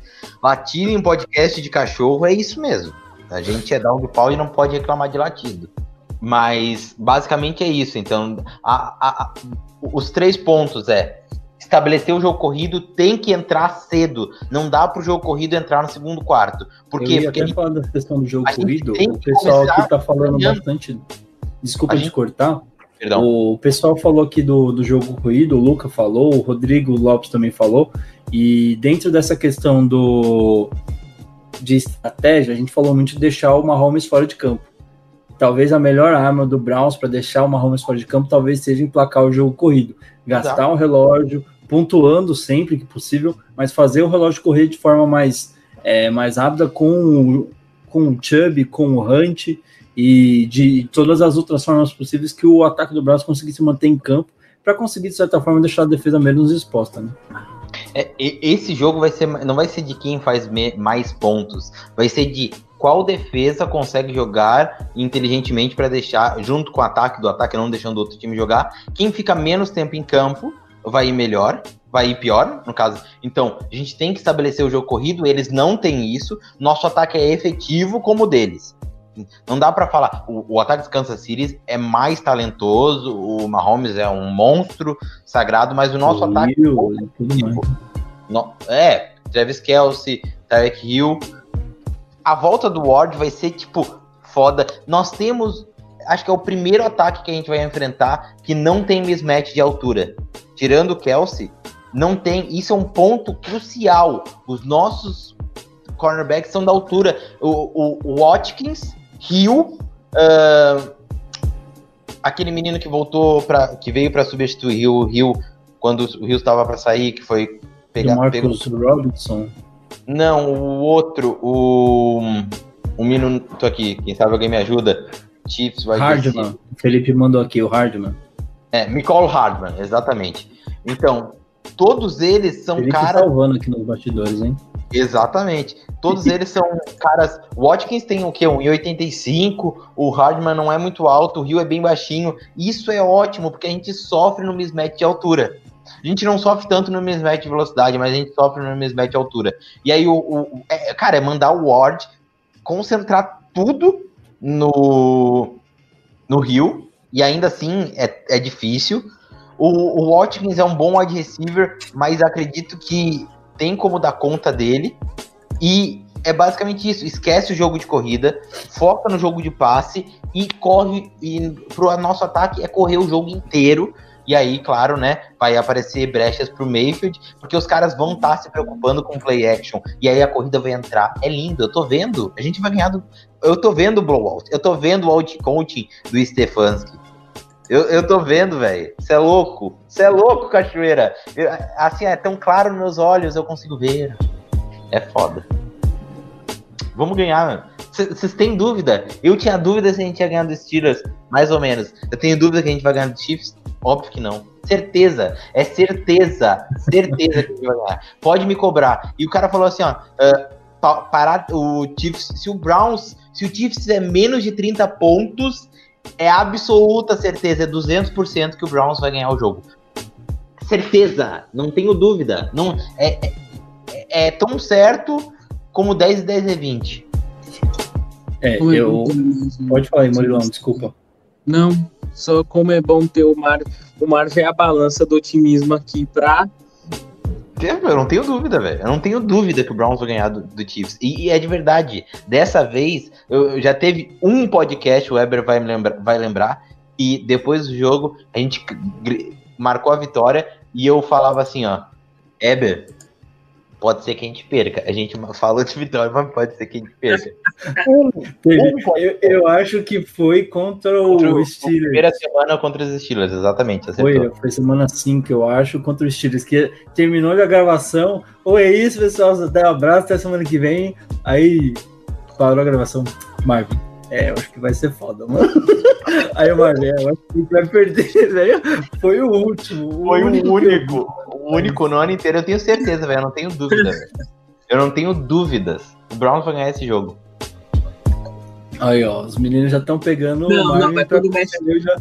É, mas quando mexe com a aposta, aí é outra coisa. Aí tem que ter um pouco mais. ninguém, Eu sou contra o jogo de azar. É, não tem ninguém dando dica de aposta aqui, não, pelo amor de Deus. Antes que venham prender a gente aqui, não, não fazemos isso nesse canal. Mas se você ganhar alguma coisa, não lembra do nosso canal aqui. Lembra de, da ajuda, caridade é sempre bom. Pessoal, a gente chegou aqui a cerca de uma hora e meia de, de episódio já, de live. E... O Weber quer ver o, o, o college football. Mano, eu pior que eu não vou assistir. Eu só. A única coisa que eu queria realmente hoje, eu tava falando com, com a minha esposa. Falei, eu Ó, vou fazer a live. hoje. Ó, Analisem Dylan Moses, Boa, aí ó, o Marvão já mandando. linebacker de Alabama. Ó, vou, vou subir um comentário aqui que me chamou a atenção. Esse aí o Marvão gostou, né, Marvão? é, eu tava falando com a minha esposa hoje que a única coisa que eu queria mesmo é poder descansar. Essa noite eu fiquei muito na dúvida se eu dormia ou se eu ficava vendo tudo que tinha passando do Browns, as entrevistas, as coisas. Só que o jogo foi acabar, já era do. Eu fiquei até as quatro, velho. Então, e aí, tipo, mano, eu acordei hoje, eram seis, seis, sete horas, aí já comecei a trampar. Então, uma das pou- poucas coisas que eu quero hoje é poder descansar um pouquinho e já agradecer ao bom Deus que o jogo semana que vem é cinco horas, porque dependendo dá tempo até da gente fazer uma live no pós-jogo já, Delícia, delícia. descansar bem ainda, né? Se Deus quiser com uma vitória.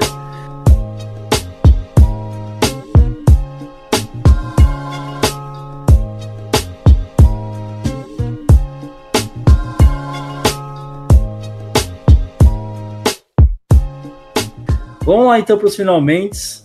O, deixar um, um- primeiro um agradecimento para todo mundo que está aqui com a gente. Sempre cola aqui com a gente na live. A gente está iniciando, engateando com esse projeto, quer fazer mais vezes. E o Brown está ajudando a gente por enquanto, né? Todas as vezes que a gente quer fazer uma live e a gente já consegue colocar aqui pós-vitória. A única que a gente não.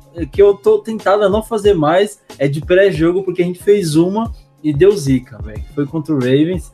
E eu não, não gostei muito do resultado, mas as de pós-jogo já cansei o resultado. Então tá tudo bem, a gente só vem aqui, discute, tá tudo certo. O, Fala o aí, Mike, o Mike aí é o maior fã.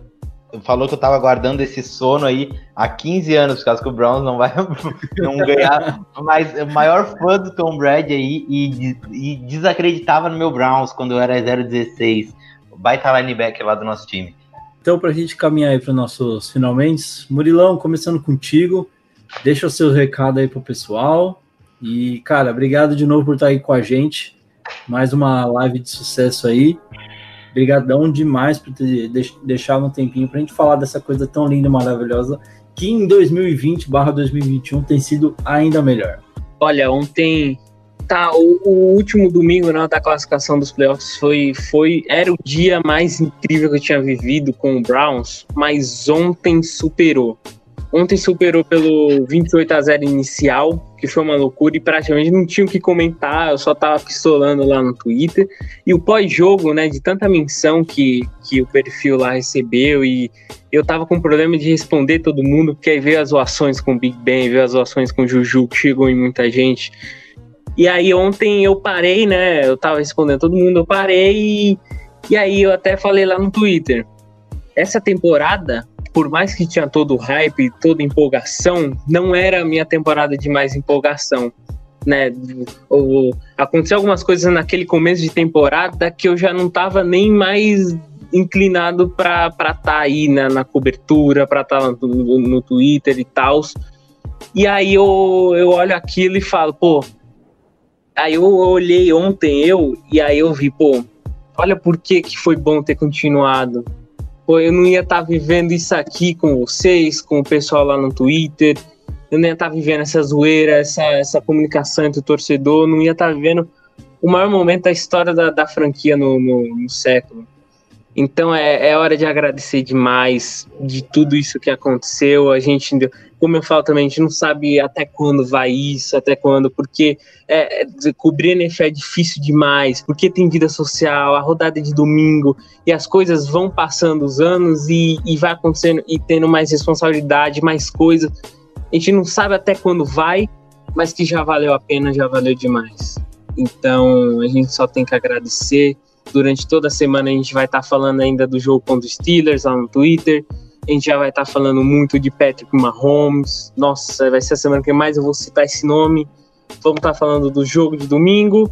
E aí o convite para estar lá no Twitter no domingo para fazer essa cobertura desde cedo, durante o jogo, durante o pós-jogo. Dar o convite aí para todo mundo curtir o Browns na Divisional Round. Só isso. Pegar o comentário aí do nosso amigo Luiz Eduardo, que falou que o aniversário dele é no domingo e que ele espera no mínimo uma vitória aí para coroar um presentão aí pro, nosso querido Luiz Eduardo aí. Luiz Eduardo Barros, um sobrenome bonito aí, esse Barros aí, gostei, não sei porquê. Parabéns aí, viu, meu querido? Uma coisa que eu ia, antes de passar a bola pro Marvin, eu não sei se vocês chegaram a pensar dessa forma. Que a gente tá É. duas vitórias do Super Bowl? Ah, não, tá, desculpa. Ah, o... Esse ano eu não assisti muitos jogos do Kansas, eu vi mais aquelas reprises, melhores momentos, ou aqueles lances absurdos do Mahomes que em 5 segundos já estavam nas redes sociais. Esse ano a gente não passou esse tipo de raiva ainda. Quer dizer, passamos algumas, mas não esse tipo de raiva de você fazer tudo certinho para defender o Mahomes e ele vai e lança uma bola virado contra o corpo lá do outro lado do campo e acha alguém sozinho.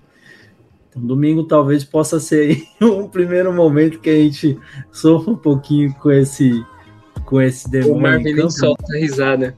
Marvão, aí deixa para você comentar isso aí e já fazer os seus finalmente, meu querido. Na, na minha análise final, eu quero trazer uma, um dado importante. Eu quero que alguém tente acertar quantos jogos do Chiefs ele ganhou por mais de 7 pontos.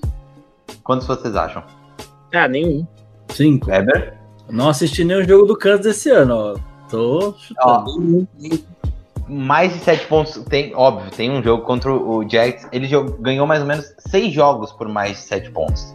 Então, vou- vou falar aqui os jogos que ele ganhou por mais de 7 pontos. Foi contra os Texans na primeira semana, depois ele só vai ganhar contra os Patriots na, quarta, na semana 4, e aí ele ganhou contra os Jets, que aí foi o placar de. Isso, eu tô falando mais de 7 pontos, mas contra os Texans foi 14 pontos de diferença, contra os Patriots foi 16 pontos de diferença, aí contra o Broncos e Jets ele ganhou, teve vitórias expressivas de praticamente ah, 20, 30 pontos de diferença, e aí depois ele só foi ter um jogo de mais de 7 pontos de diferença contra os Chargers.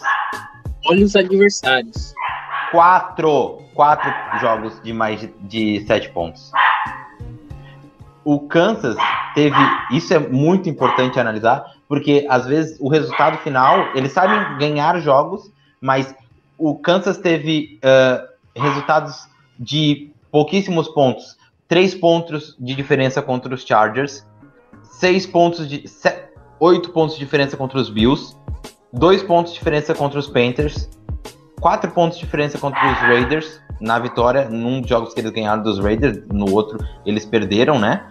Teve três pontos de diferença contra os Bucks, seis pontos de diferença contra os Broncos, três pontos de diferença contra os Saints. Aí eles ganharam dos Dolphins por seis pontos, três pontos só de diferença contra os Falcons e basicamente é isso. Olha só, vários times muito mais fracos que a gente que eles sofreram para ganhar. O Mahomes é, como o Luke falou, perfeito, ele é uma aberração, mas ele ainda é humano. Existe como parar o Kansas City Chiefs. É por isso que eu acredito nessa vitória. O nosso ataque é muito bom. A gente tem que out-coaching o time do, do, do Chiefs com muita corrida e uma defesa inteligente. É basicamente isso. A gente não precisa ter a melhor defesa. A gente precisa jogar inteligente. não precisa ter o melhor ataque. A gente não vai ter um ataque melhor que o Chiefs. A gente precisa ser mais inteligente que o Chiefs. E, cara, eu já vi o Stefanski out-coaching o Vabro. Ele acabou de fazer isso do porão de casa contra o Mike Tollin. Eu acredito muito no Stefanski. Eu acredito muito no Stefanski. E eu acredito numa vitória do Browns e não é brincadeira, não é tipo todo de zoeira. Não vou falar depois do podcast, eu não acredito, eu realmente acredito. Eu vou dar o meu placar aqui. Estão preparados? É, o Murilão não deu o placar dele, na volta ele Murilão, dele o também. meu placar é 41 Browns, 33 Chiefs. É, além do, do Murilo, quero ver os amigos deixando os placares aí também. Por favor, deixe seus palpites aí na lateral. O Felipe também, manda o seu palpite aí, Felipe, pra gente passar pro pessoal. Vai, Murilo. 42, 42 a 39. Browns. 42 a 39. O Felipe ele quer falar que a gente vai ganhar, Qual é mas o, não sabe de qual. Felipe? O Felipe não falou ainda. ó. 35 a 24. 35 a 24. É, meus amigos. Eu vou, vou dar o meu placar aqui também. vou dar uma de Marvin hoje, pode ser?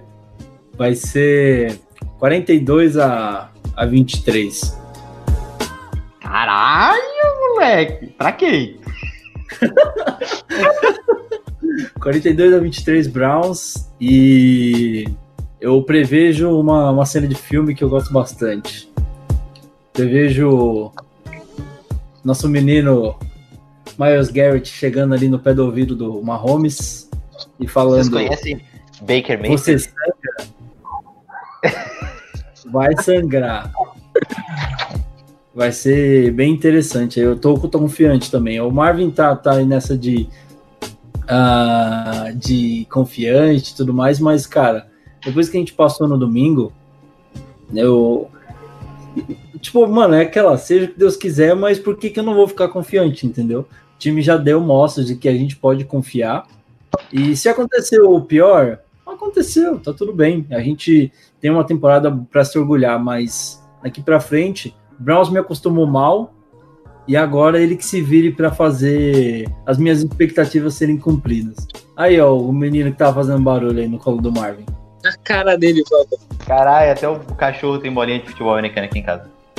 Ó, os placares aqui no, no chat estão bem apertados. A gente tem 31 a 27, a gente tem 40 a 31, 41 a 38.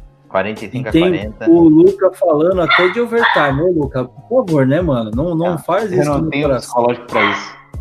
Porque não dá, velho. Essa temporada a gente já sofreu muito, não tem como ficar é, sofrendo mais com overtime. Pessoal, é, por hoje é só. A gente quer agradecer demais aí todo mundo que acompanhou a gente até agora. Estamos aí com uma hora e 33 de live, indo para uma hora e 34. Queria agradecer demais mesmo todo mundo que está dando essa força, todo mundo que é, ajuda a gente com críticas aí construtivas, às vezes umas, né, algumas nem tanto, mas sempre vindo com ideias que podem ajudar a gente. E acima de tudo, a confiança no nosso trabalho, a, a, a moral que a gente tem junto com vocês, isso é legal pra caramba.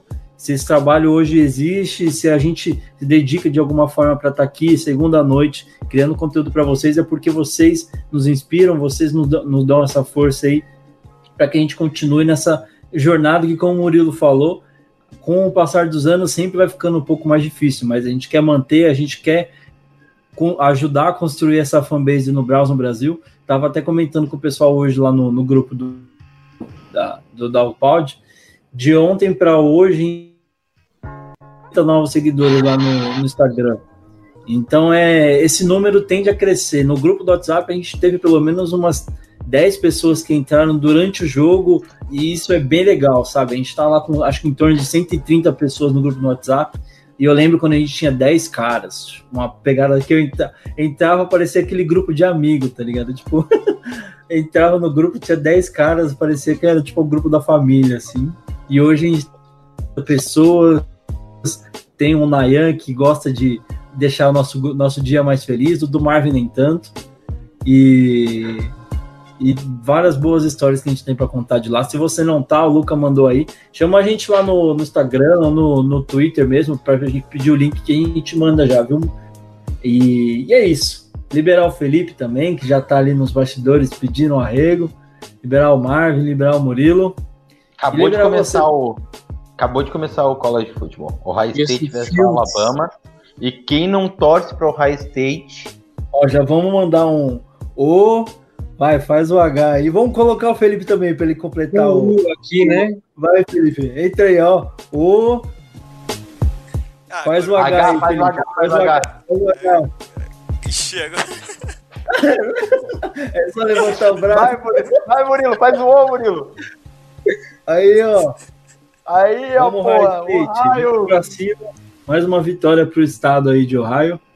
E se Deus quiser, tudo vai dar certo no domingo também, tá certo? Continuem com a gente aí ao longo da semana, no Instagram, no Twitter, no Facebook e também lá no, no Twitter do Marvin, no Clee Browns Brasil com Z.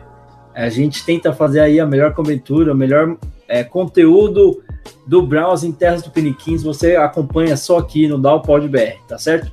Um abraço, meus amigos. A gente se vê na semana que vem, se Deus quiser, com mais um Monday Victory. Um abraço, fiquem com Deus. Tchau, tchau.